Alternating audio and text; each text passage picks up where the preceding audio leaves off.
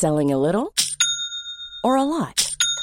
Shopify helps you do your thing however you cha-ching. Shopify is the global commerce platform that helps you sell at every stage of your business. From the launch your online shop stage to the first real life store stage, all the way to the did we just hit a million orders stage. Shopify is there to help you grow. Shopify helps you turn browsers into buyers with the internet's best converting checkout.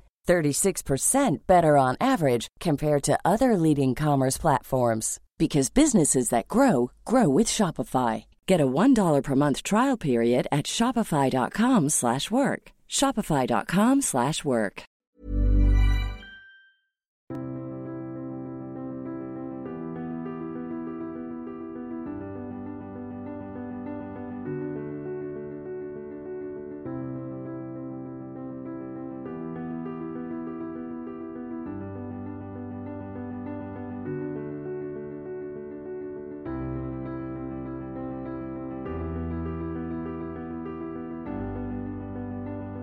Bienvenue pour une nouvelle émission de Conflit. Nous allons traiter cette semaine d'un conflit qui n'est pas le plus connu de l'époque moderne, qui est celui de la guerre de succession d'Espagne.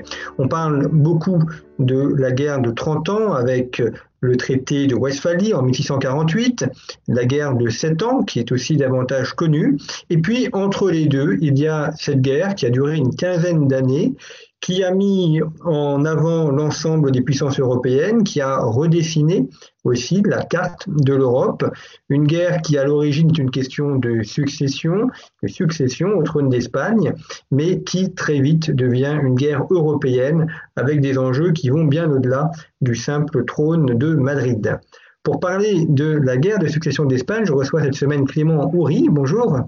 Merci beaucoup d'avoir accepté notre invitation. Vous êtes euh, diplômé de l'école des chartes, docteur euh, en histoire. Vous avez réalisé votre thèse à l'université Paris-Sorbonne, une thèse qui était consacrée sur euh, quelques batailles de la guerre de succession d'Espagne.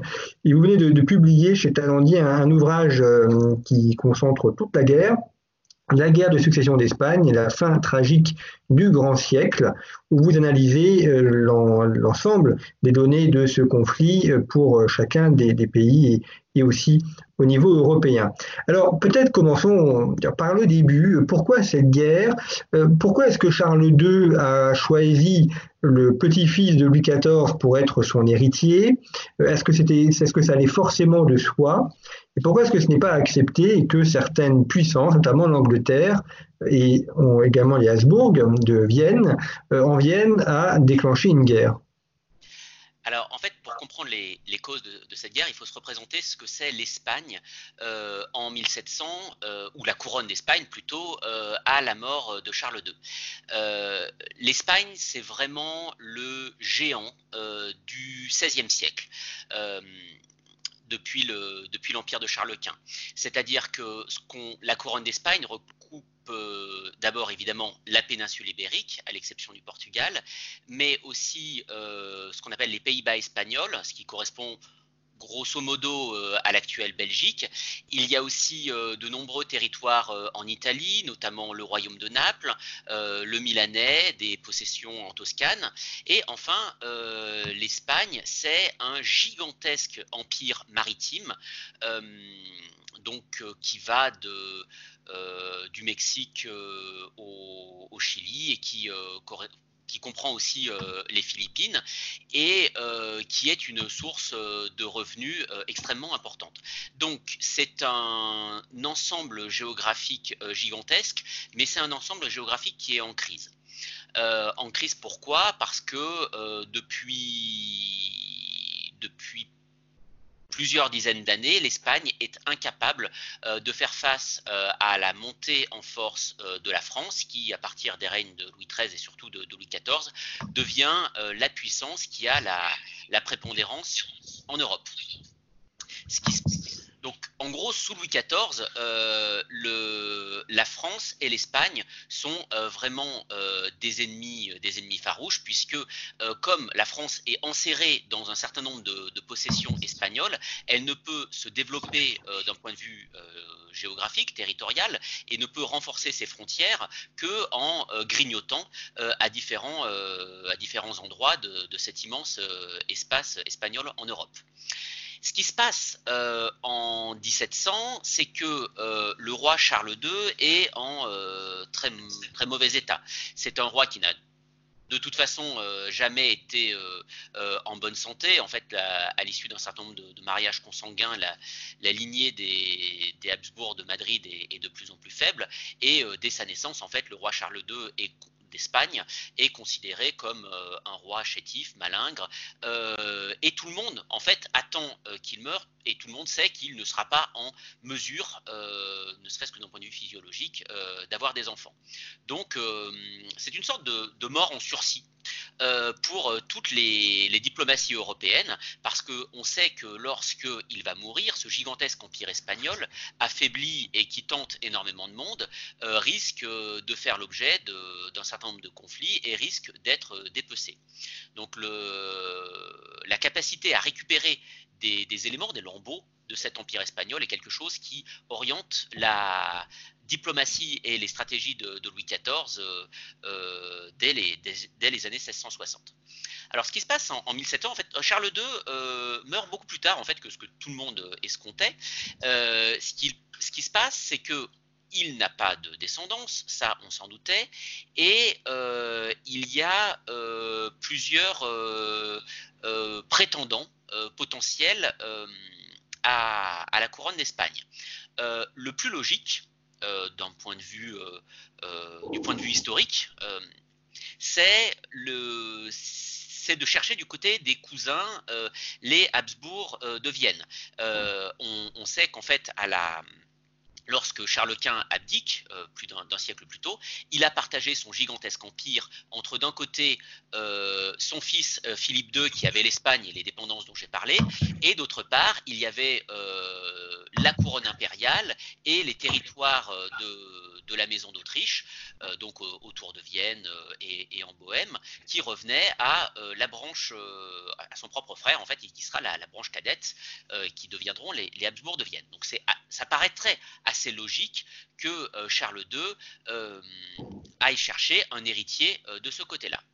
Ce qui pose problème, c'est que personne en Europe, ni les Français, ni les Anglais, ni les Hollandais, n'ont envie que se reconstitue ce gigantesque espace territorial qui irait de, bah donc de l'Espagne jusqu'à l'Europe de l'Est. Et donc, les différentes chancelleries européennes pense à un certain nombre de, combinaisons diplomatiques complexes. Alors au début, on pense qu'on pourrait donner la couronne d'Espagne à un autre prétendant potentiel, euh, le fils de l'électeur de Bavière, parce que la Bavière est un petit État et euh, euh, l'union de l'Espagne et de la Bavière ne, ne fait n'est pas un sujet qui, est susceptible de faire peur à, qui que ce soit. Euh, et donc, en échange de ça, on pourrait euh, donner des petits morceaux de cet empire espagnol, un peu au Habsbourg de, Vienne et un peu au roi de France, qui euh, est la, la troisième partie qui peut avoir des, prétentions à cet héritage, puisque le aussi bien euh, Louis XIV euh, que euh, son fils sont des descendants eux-mêmes des rois d'Espagne.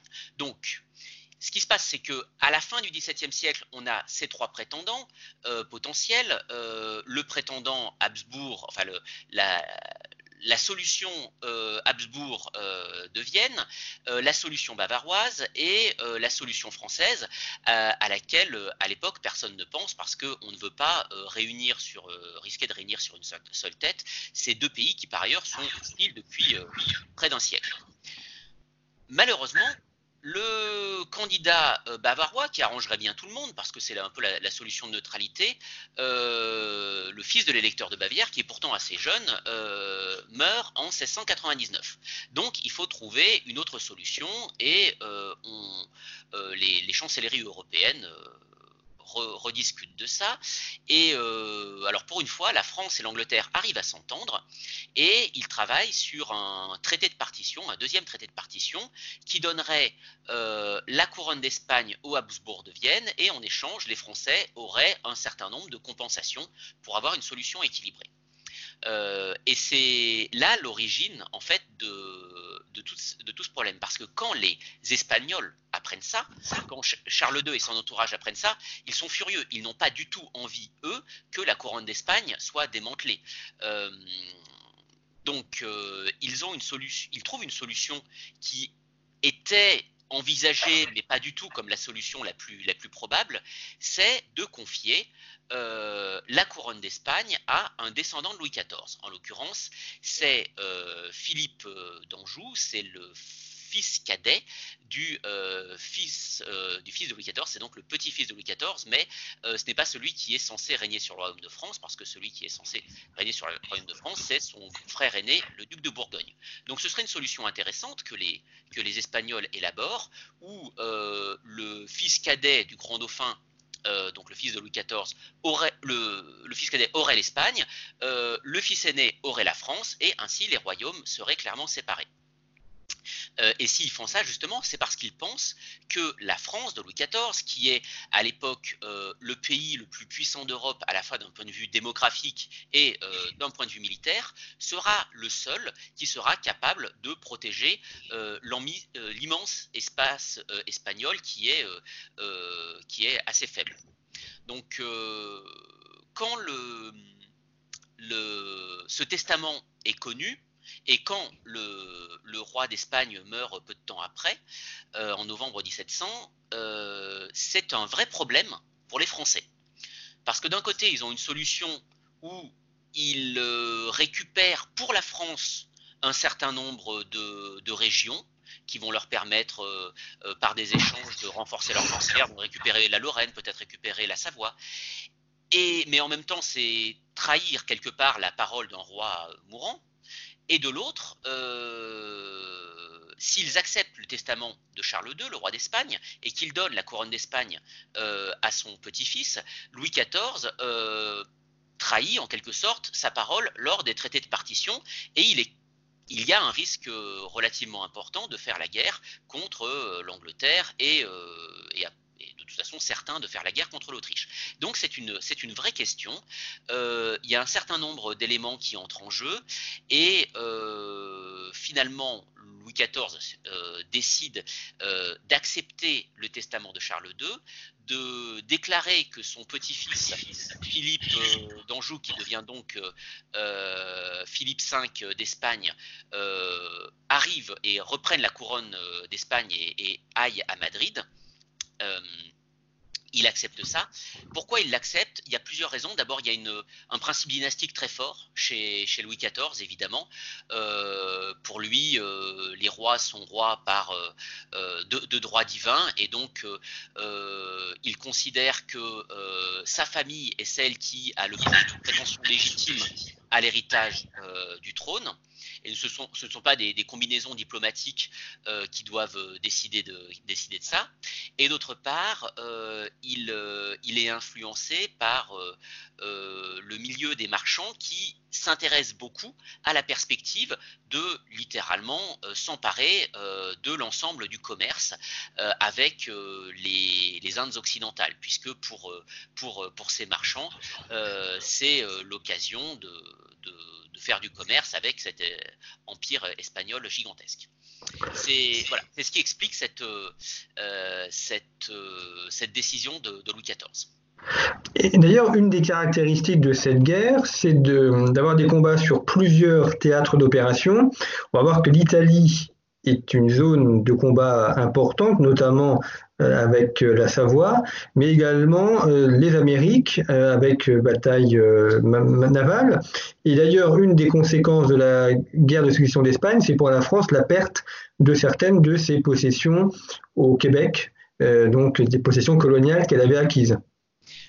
Oui, effectivement. en fait, très rapidement, quand le, en fait, si, la guerre se déclenche, c'est parce que les Anglais et les Hollandais ne veulent pas que euh, les Français s'emparent euh, de, ce commerce avec, avec l'ensemble de, l'Amérique, donc du, Mexique au, au, Chili. Et il va y avoir une guerre donc en Europe, mais euh, les Anglais qui progressivement acquièrent une maîtrise euh, complète euh, de l'Atlantique puis de la Méditerranée, maîtrise qui n'est pas totalement acquise au début, mais qui est, effectivement définitive à, la fin, veulent profiter de ce, de ce conflit pour progresser dans, leur, dans leur possession coloniale. En l'occurrence, euh, d'un point de vue militaire, euh, ce ne sont pas les opérations des Anglais, euh, c'est pas la guerre de 7 ans, et c'est pas les, opérations d'Anglais qui deviendront au cours de la guerre les, Britanniques en, Amérique qui sont les plus fructueuses.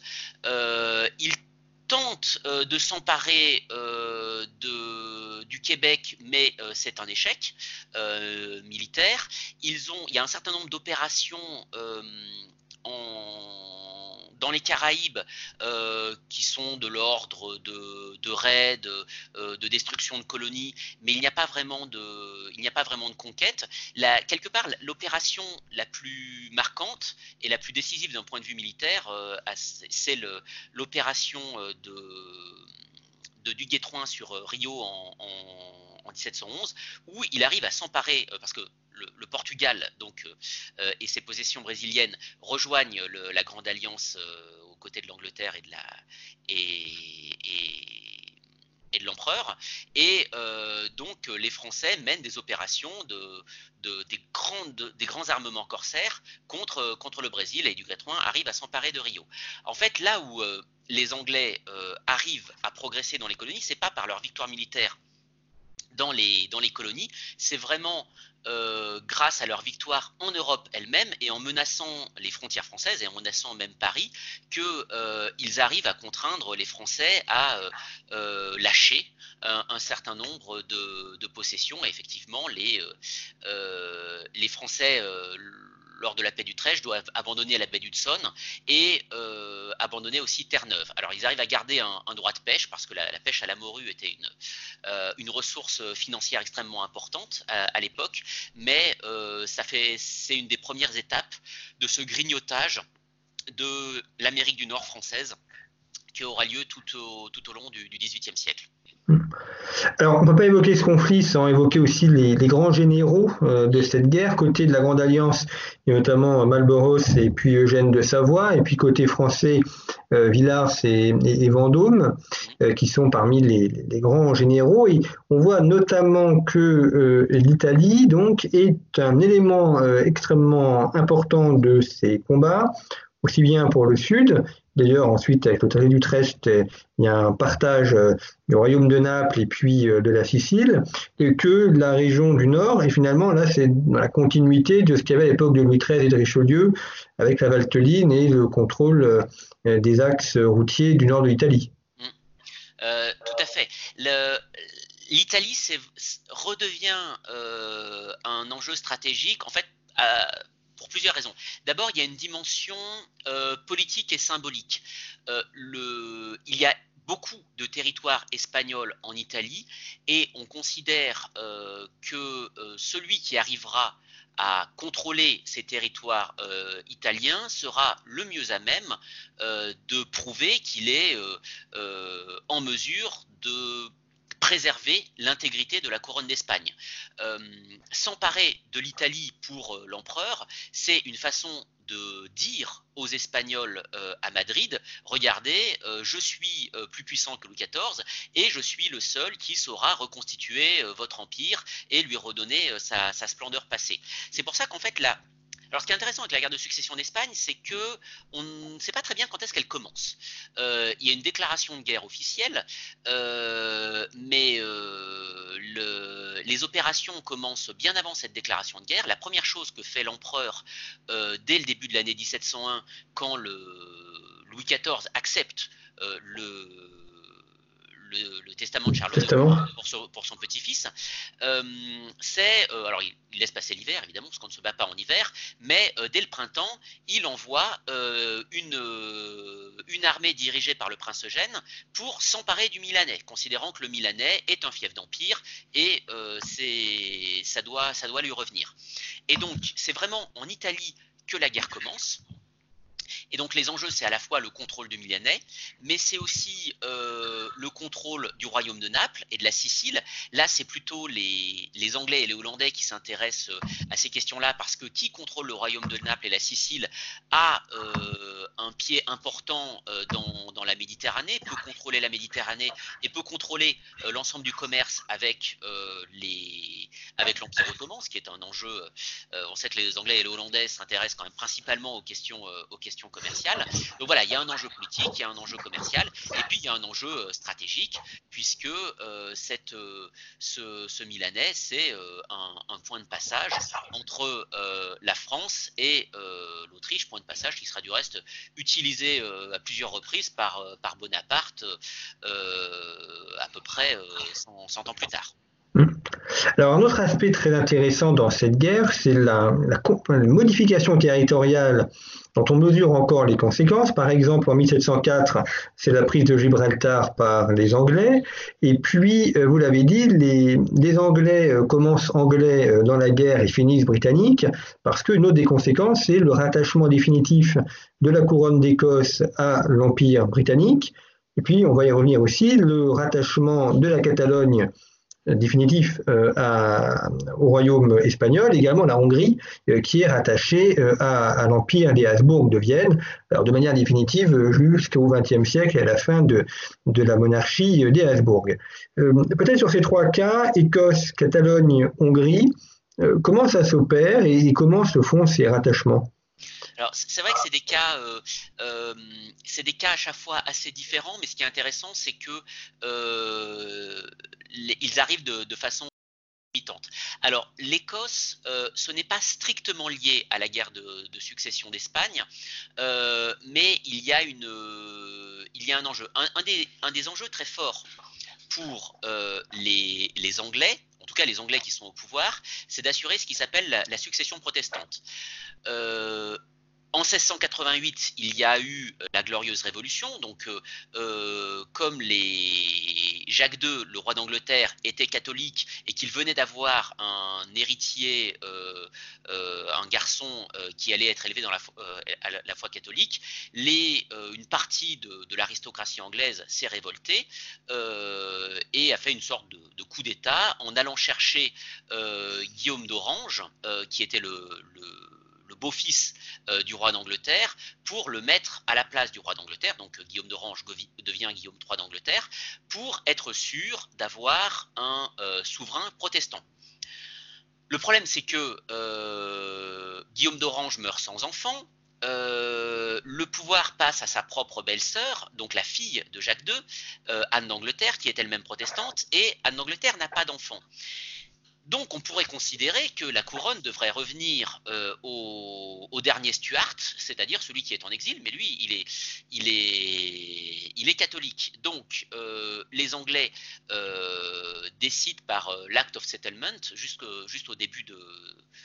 juste avant le déclenchement de la guerre de succession d'Espagne, qu'il faut aller chercher une autre dynastie une famille princière au Hanovre qui a des, des, droits de succession un peu, un peu enfin beaucoup plus éloignés que le, Stuart réfugié en France, mais qui sont parfaitement protestants, pour assurer euh, leur euh, transition euh, et leur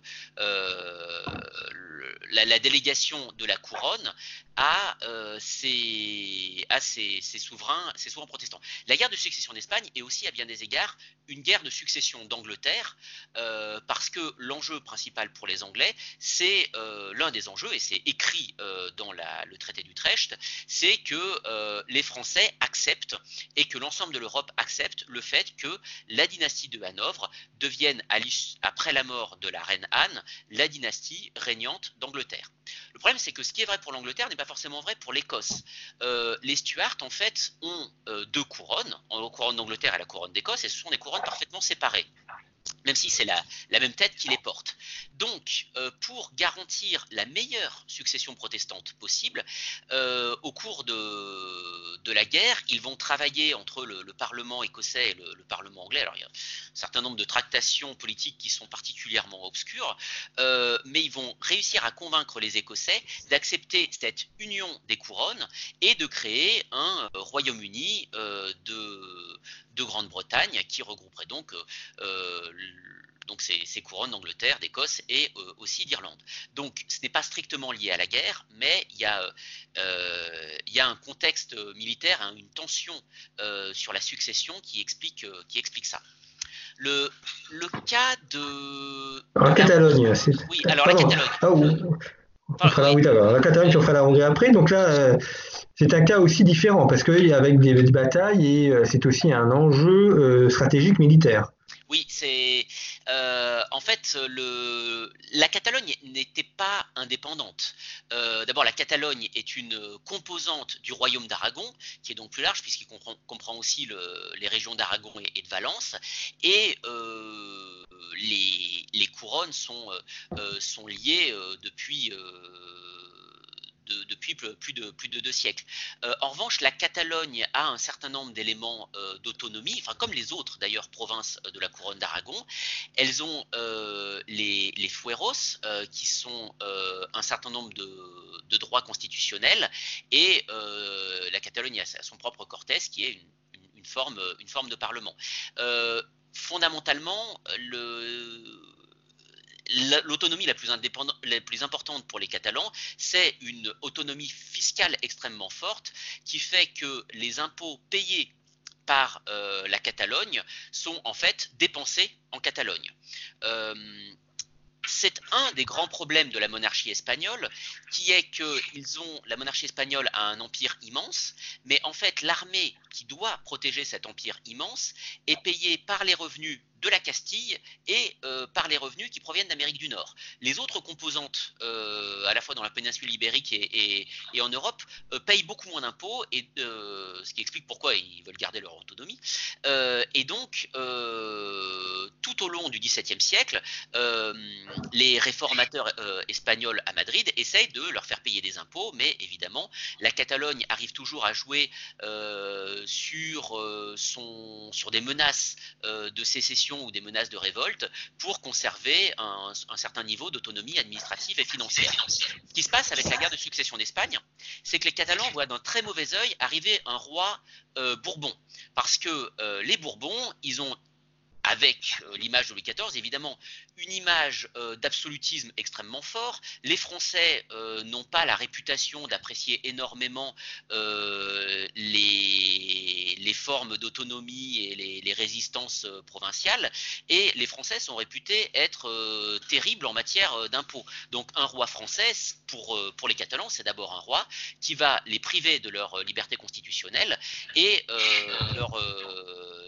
les, accabler d'impôts. Donc c'est pour ça qu'ils sont euh, au début du conflit, bon, ils sont euh, ils n'ont pas vraiment l'occasion de, s'exprimer, ils ne sont pas forcément au début contre euh, Philippe V, mais en 1705, le, le, le prétendant euh, l'architecte Charles, qui est le prétendant, euh, Habsbourg à la, couronne d'Espagne, arrive à s'emparer de Barcelone. Et là, en fait, il y a toute une révolte euh, de l'ensemble du royaume d'Aragon qui prend fait et cause pour l'archiduc Charles, qui après tout est aussi un, qui n'est pas celui qui est choisi par le, testament de Charles II, mais qui est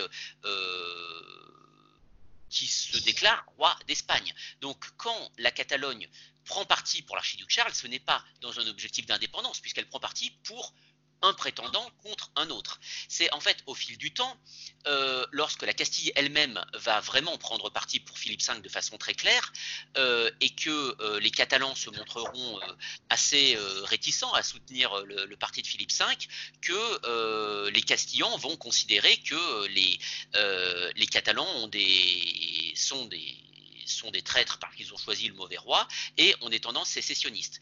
Et enfin, quand le, euh, la Catalogne, la dernière partie euh, de, de, l'Espagne, a, résisté, et ils résistent, les Catalans résistent même après le, traité d'Utrecht. Donc au traité d'Utrecht, euh, tout le monde reconnaît la couronne, euh, la cession de la couronne à, à Philippe V l'archiduc euh, qui est devenu empereur entre-temps euh, reconnaît de fait, même s'il ne, signe pas le, traité tout de suite avec les Espagnols, et les Catalans se retrouvent complètement seuls et isolés, et là en fait ils vont se comporter de façon complètement indépendante, mais pour, quelques mois, puisque euh, après, en 1714, et c'est l'origine de la fête nationale nationale entre guillemets euh, catalane, euh, les troupes euh, unies de Philippe V et de Louis XIV vont reprendre Barcelone et mettre fin à ces, à ces velléités d'indépendance. Et puis donc troisième région, la Hongrie, donc elle aussi est intégrée à l'empire des Habsbourg et, ça fait ce grand empire qui a vécu donc jusqu'à près de la Première Guerre mondiale avec le traité de Sèvres qui a mis un terme à cet empire. Euh, oui, euh, effectivement, la, alors ce qui se passe, la Hongrie était, là encore, elle était intégrée à cet espace un peu complexe euh, qu'on ne sait pas nommer en fait. on appelle ça l'empereur ou les territoires de l'empereur, donc qui regroupe la Bohème, l'Autriche actuelle, donc c'est une plus petite partie. Euh, le nord, euh, l'équivalent de de la Slovénie, un certain nombre d'autres territoires. Et en fait, le, le, les Habsbourg qui règnent à Vienne sont en même temps rois de Hongrie. Euh, mais la Hongrie dispose d'une certaine autonomie, là encore en matière fiscale, parce qu'ils euh, arrivent à jouer un peu sur euh, le fait qu'ils sont le, rempart de l'Europe contre, contre, les Ottomans. Et progressivement, évidemment, les Habsbourg de Vienne veulent mieux exploiter leur territoire, veulent en, Hongrie, veulent nommer des, des administrateurs qui sont allemands et qui sont moins proches euh, de, la noblesse locale pour euh, évidemment euh, faire, mieux, faire mieux rentrer les impôts et faire mieux passer les ordres.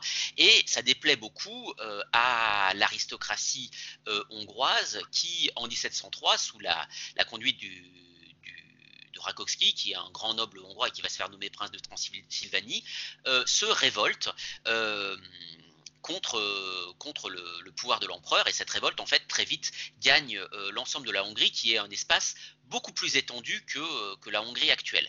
Cette, révolte est extrêmement dangereuse en 1704 parce que les, les révoltés arrivent à, à piller jusqu'au faubourg de Vienne. Et de l'autre côté, le la Bavière est euh, entrée en guerre aux côtés de la France, donc euh, la situation pour Vienne est relativement critique.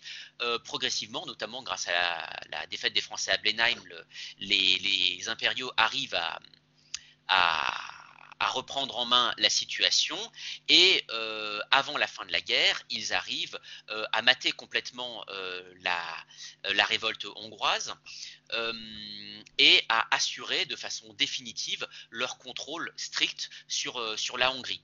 Donc, euh, alors, la Hongrie à l'époque n'était pas forcément un, c'était un royaume, c'était pas forcément un royaume indépendant, mais les historiens hongrois actuels ont tendance, euh, souvent, appellent cette révolte de Rákóczi la première guerre d'indépendance hongroise. Alors vous avez dit, Clément Henry, qu'il est un peu difficile de savoir exactement quand est-ce que la guerre a fini. Euh, c'est pas forcément non plus très simple de savoir quand est-ce qu'elle s'est, quand est-ce qu'elle a commencé, et c'est pas non plus forcément très simple de savoir quand est-ce qu'elle s'est terminée. On a deux traités principaux qui mettent un terme à la guerre. Traité d'Utrecht en 1713 et euh, celui de Rastatt en 1714. Et finalement, euh, la France, qui à un moment donné était complètement renversée et, qui aurait pu avoir une défaite extrêmement importante, finit euh, non pas par l'emporter, mais du moins par avoir des conditions qui sont moins défavorables que ce qu'elle aurait pu avoir. Et il y a une sorte de retournement où on a l'impression que par épuisement, euh, les autres pays ont abandonné avant elle. tout à fait. Ce qui, ce qui se passe, c'est que le alors, au début, la situation me semble à peu près équilibrée. Euh, et ensuite la France de 1704 à 1708 subit une série de, défaites absolument épouvantables. C'est celle que j'ai étudiée au cours de, ma thèse de doctorat. Et en 17, au début de l'année 1709 et sur toutes les années 1709 et 1710, les Français sont convaincus que la situation est désespérée et ils sont prêts à tout abandonner.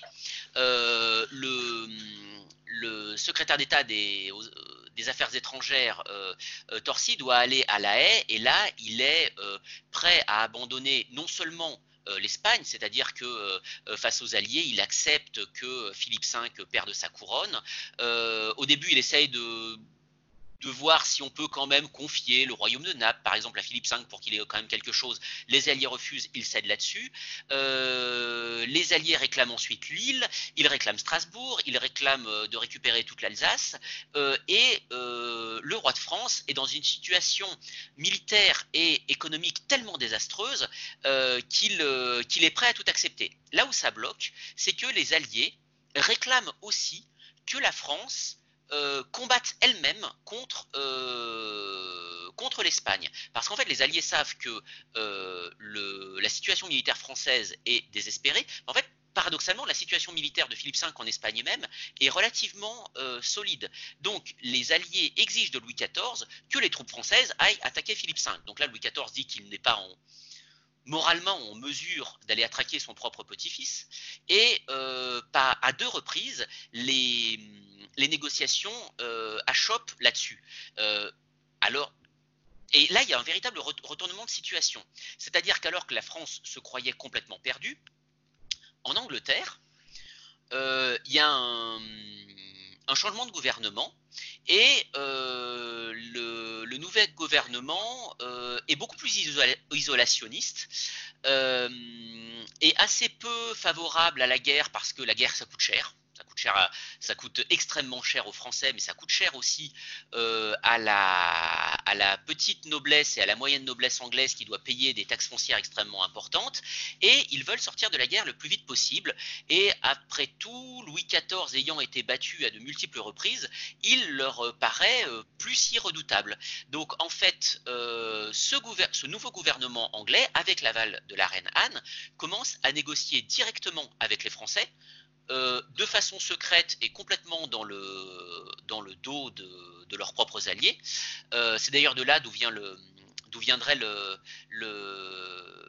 l'image de la perfide Albion, c'est ce moment où, pour tirer un maximum d'avantages de la paix, euh, les, Anglais littéralement décident de conclure quasiment une paix séparée avec les Français. Effectivement, c'est l'Angleterre qui gagne le plus à, ce, conflit. Et donc, à partir du moment où les Français arrivent à avoir ce canal de négociation privilégié avec les Anglais, ils comprennent que, à condition de céder tout ce que les Anglais veulent, ils pourront complètement sauver la situation. Et c'est ce qui se passe, euh, puisque euh, à partir de 1712, les Anglais se retirent unilatéralement du conflit, et sans l'or anglais euh, pour, faire, pour faire fonctionner la coalition, les Hollandais, euh, qui sont l'autre grand financeur, ne sont plus capables d'assurer le, financement de, la guerre, et euh, ça aboutit au, traité d'Utrecht. Donc c'est vraiment les traités d'Utrecht sont en fait officiellement préparés euh, dans la ville d'Utrecht en Hollande, mais tout ça c'est un théâtre de faux semblants, puisque les, vraies conditions sont négociées directement entre Paris et Londres par les Français et les Anglais. Et c'est ce retournement de l'opinion publique anglaise qui sauve la situation française. Alors, un élément très intéressant aussi au cours de cette guerre, c'est l'évolution euh, de la manière de faire la guerre euh, et également euh, les évolutions par rapport à la, psychologie guerrière. Est-ce que la, la technique, est-ce que l'armement est très différent en 1714, à la fin de la guerre, qu'il ne l'est 15 ans avant, au moment du déclenchement Alors, en termes purement euh, technologique, euh, au niveau de, l'armement, il n'y a euh, quasiment aucune évolution. En fait, les, grandes évolutions, c'est le, les deux conflits précédents où on, a adopté massivement la baïonnette. mais disons que le soldat de 1701 ressemble furieusement au soldat de 1714. Il est, en France, il est sans doute moins, bien nourri, mais c'est le, les principales évolutions. En revanche, Donc les évolutions techniques, elles ont eu lieu les, années précédentes, c'est-à-dire qu'on a fourni des baïonnettes à douille aux soldats. Avant, il y avait une, une répartition entre les mousquetaires qui avaient un fusil, enfin un, mousquet en l'occurrence, et euh, les piquiers, euh, au cours de la guerre précédente, on abandonne définitivement les mousquets pour passer aux fusils qui sont plus légers. Euh, les fusils sont équipés de baïonnettes, donc on se débarrasse aussi des piquiers, et ça permet donc d'avoir plus qu'un seul type de soldat. Et comme tous les soldats peuvent se protéger avec leur, ont à la fois en quelque sorte avec une seule arme, une arme à feu et une arme blanche, ça permet d'aligner les, lignes de, de combattants, c'est-à-dire que euh, avant on avait des, blocs, des sortes de carrés de troupes beaucoup plus, plus denses, et euh, progressivement, euh, au cours de la guerre de Ligue d'Osbourg et surtout au, cours de la guerre de la succession d'Espagne, les lignes de soldats vont s'affiner. Les, Anglais, par exemple, n'ont plus que de longues lignes de trois rangs de, soldats dans leur, dans leur bataillon, alors qu'avant c'était facilement cinq ou six. Donc il y a des évolutions euh, techniques euh, dans, les, guerres précédentes, mais les véritables évolutions tactiques, en fait, on en tire euh, la conclusion vraiment pendant la guerre de succession d'Espagne. Donc voilà, il y a toujours un, point de, voilà, une, sorte de guerre de retard entre le un nouveau type d'arme et des nouvelles évolutions techniques. Ce qui est frappant avec la, la guerre de succession d'Espagne, c'est que euh, un certain nombre de batailles deviennent beaucoup plus efficaces. la guerre de la Ligue d'Augsbourg, il y a des effectifs gigantesques dans l'armée française et euh, dans, les, armées qui que leur sont opposées, mais euh, il y a très peu de mouvements. En gros, on se bat essentiellement dans l'actuelle Belgique, les Pays-Bas espagnols, et sur les, contreforts des Alpes et ça et sur le Rhin. Ça en reste là. Pendant la guerre de succession d'Espagne, en revanche, euh, l'espace du combat est euh, complètement dilaté, c'est-à-dire que euh, on va aller se battre jusqu'en Bavière, on va se battre en Espagne où d'habitude on se battait pas du tout, le royaume de Naples entre en guerre, donc le, le, théâtre du conflit est beaucoup plus large et en même temps les, les, batailles sont apparemment, même si en réalité ça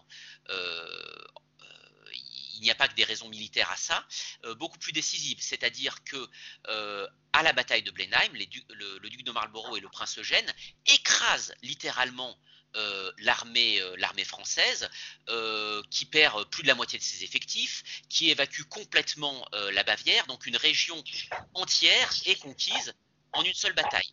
La bataille de Ramis et Marlborough en 1706, là encore, en une seule bataille, ils s'emparent de l'ensemble du Brabant et d'une bonne partie de la Flandre, alors que euh, c'était euh, euh, des, des, espaces où il y avait eu plusieurs batailles tout aussi, apparemment tout aussi importantes lors du conflit précédent, sans qu'il y ait eu des mouvements, des mouvements aussi importants. Donc en fait, le, le rythme stratégique s'accélère vraiment pendant la guerre de succession d'Espagne. Ce qui tombe mal, c'est qu'il s'accélère aux dépens des Français.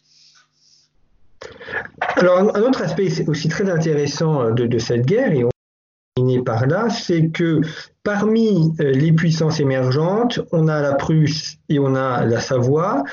Or, ces deux puissances euh, ont eu ensuite un rôle extrêmement important au cours du XVIIIe siècle et surtout au XIXe, puisque c'est autour de la Prusse que s'est faite l'unité allemande et autour de la Savoie que s'est opérée l'unité italienne.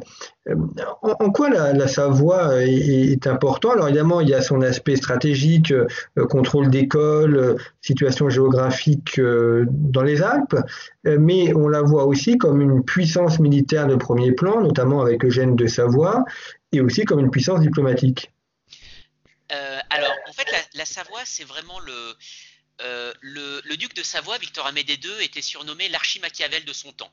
C'est euh, un homme euh, particulièrement retors et, pas particulièrement honnête, mais c'est un, un homme politique euh, majeur qui réussit euh, à faire de son petit État relativement enclavé euh, une puissance européenne. Avant, la Savoie, c'était considéré comme un État important parce que la Savoie tenait l'école, mais en réalité, ça, ça, n'allait pas le plus loin.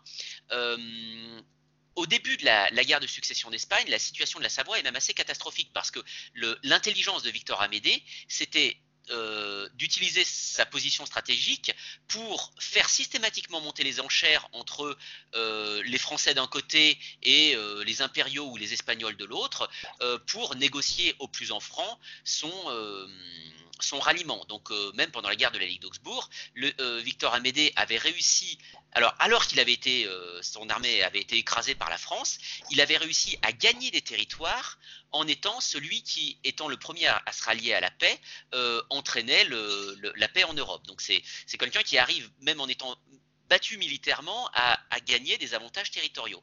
Là, en fait, au début de la guerre de succession d'Espagne, c'est une catastrophe pour lui parce que les deux puissances sur lesquelles il aimait bien, euh, qu'il aimait bien mettre en concurrence, la France et l'Espagne, se retrouvent alliés. Donc, il est complètement enserré euh, entre les deux couronnes Bourbon et sa capacité euh, d'action est très limitée. Donc, c'est pour ça qu'il prend un pari qui est que les Français considèrent littéralement comme suicidaire, euh, il décide euh, de, euh, au début de façon plus ou moins secrète et puis après de façon officielle quand il est démasqué, d'appeler les impériaux. alors le, prince Eugène de Savoie lui-même est un cousin, mais c'est un général de, de, l'armée euh, de l'armée impériale. Il appelle les impériaux parce qu'il sait que si jamais euh, il euh, laisse les Espagnols maîtres de l'Italie, lui il sera complètement étouffé et donc il, il joue son va-tout et il se dit que s'il appelle les impériaux et que les, impériaux remettent un peu d'équilibre dans la péninsule, il arrivera à toujours jouer ce rôle de balance et à grignoter. Son obsession c'est de grignoter le, le, Milanais qui est beaucoup plus riche que la Savoie et le Piémont eux-mêmes, et euh, d'avoir une, couronne euh, royale. Il prend des risques immenses. En 1706, quand les, les Français arrivent devant Turin, Turin c'est la dernière place qui lui reste. Et si jamais les Français euh, euh, s'emparent de Turin, la Savoie en tant qu'entité indépendante euh, disparaît définitivement. Les, Français n'ont pas l'intention, ont l'intention d'annexer au minimum d'annexer la Savoie elle-même et de, vassaliser le, Piémont. Et puis finalement, contre toute attente, le prince Eugène arrive à remporter sa gigantesque victoire de Turin, qui est peut-être la, bataille la plus impressionnante de toute la, guerre de succession d'Espagne. Et ça renverse complètement sa situation de petit État enclavé, il devient l'arbitre de toute la péninsule. Et euh, en jouant avec les Anglais, qui sont tout aussi retors que, lui, il arrive à être l'autre grand gagnant euh, avec les Anglais de, la paix d'Utrecht, parce qu'il gagne non seulement une partie du Milanais qu'il convoite, mais il gagne aussi avec la Sicile le titre royal. La Sicile en soi, c'est pas forcément très intéressant d'un point de vue euh, richesse. Mais par contre, la Sicile est un royaume, et donc euh, il n'est plus duc, il devient roi. Et évidemment, dans une péninsule où il y a tout un tas d'autres euh, grands princes, comme le grand-duc de Toscane ou le duc de Modène, ça lui donne un statut beaucoup plus important. Et c'est là qu'on peut comparer ça justement avec la Prusse, où ce qui est intéressant pour la Prusse au cours de la guerre de succession d'Espagne, c'est que l'électeur de Brandebourg accepte d'aider euh, l'empereur pendant la guerre de succession d'Espagne en échange du titre de roi en Prusse qui deviendra le titre de roi en Prusse. Donc il y a deux nouveaux royaumes à l'issue de la guerre de succession d'Espagne et c'est autour de ces deux nouveaux royaumes que, vont se construire l'Allemagne et l'Italie. Alors, dernière question pour conclure euh, cet entretien. Dans, votre ouvrage, Clément Henry, vous, donc, qui paraît chez Talandier, La guerre de succession d'Espagne, euh, vous montrez que cette guerre euh, a un peu disparu de la mémoire et, notamment qu'il y a peu de publications en français. Euh, comment est-ce qu'on explique euh, cela? Est-ce que parce que ça se termine pas très bien, donc on a cherché à, l'exclure de la mémoire, ou parce qu'après il y a eu aussi d'autres batailles, évidemment les guerres de la Révolution puis Bonaparte qui ont peut-être effacé cette période? Alors c'est vrai que elle est bon, on, préfère se souvenir de ces victoires, c'est euh, assez compréhensible. Euh, là où euh, la guerre de succession d'Espagne est très connue, évidemment, c'est en Catalogne, puisque c'est un, événement majeur, et les Anglais apprécient beaucoup Marlborough, ne serait-ce que parce qu'il est l'ancêtre de Winston Churchill, qui est quand même un personnage important dans leur histoire. C'est vrai qu'en France, c'est beaucoup moins connu, peut-être d'abord effectivement parce que c'est une défaite et qu'on préfère toujours les victoires, et euh, aussi, c'est parce que c'est une, c'est guerre qui correspond pas du tout à l'image traditionnelle qu'on Louis XIV. C'est-à-dire que ceux qui apprécient Louis XIV euh, voient le roi victorieux, le roi, flamboyant, le roi, de, Versailles, et ceux qui, euh, n'aiment pas Louis XIV et sont plutôt les tenants de la légende noire de Louis XIV voient surtout un roi qui se désintéresse du bien-être de ses sujets, particulièrement ses sujets protestants pour, avec la révocation de, de l'édit de Nantes. en fait, la, figure du roi pendant la guerre de succession d'Espagne est, complètement altérée. Alors d'un côté, évidemment, c'est plus du tout le, Mars euh, très chrétien ou le Mars français, puisque ces armées sont, battues euh, de façon particulièrement humiliante. Et d'un autre côté, on voit un Louis XIV qui est beaucoup plus humain.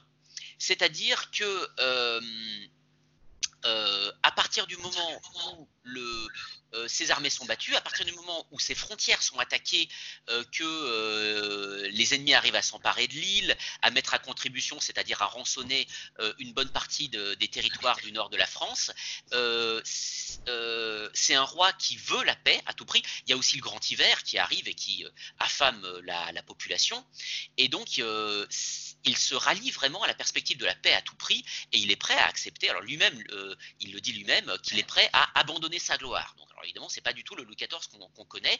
Et euh, il est frappé aussi par des malheurs personnels, puisqu'il perd en un an son fils, euh, son petit-fils et euh, un de ses arrière-petits-fils. Donc, c'est un roi beaucoup plus faible et en même temps beaucoup plus humain. Donc, c'est pas cette espèce de, changement complet de l'image du grand siècle, euh, ce qui explique pourquoi je, parle de fin du grand siècle comme, euh, sous-titre de, mon ouvrage, explique aussi peut-être le, relatif euh, oubli dans lequel a été tenue la guerre de succession d'Espagne, alors que j'espère l'avoir montré, c'est quand même une guerre qui rebat complètement les cartes en Europe et amène une période, une période d'équilibre qui, euh, qui perdurera tout au long du XVIIIe siècle.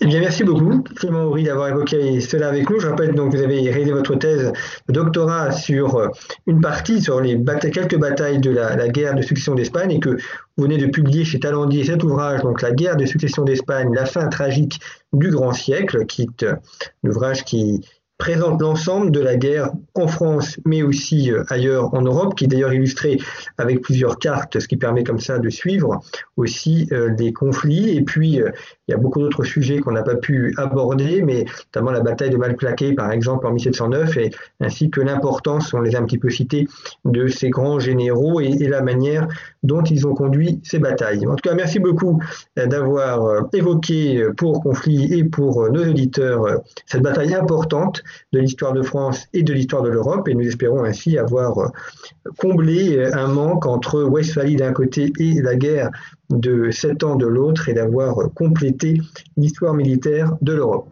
Merci pour votre fidélité à nos émissions et à la semaine prochaine.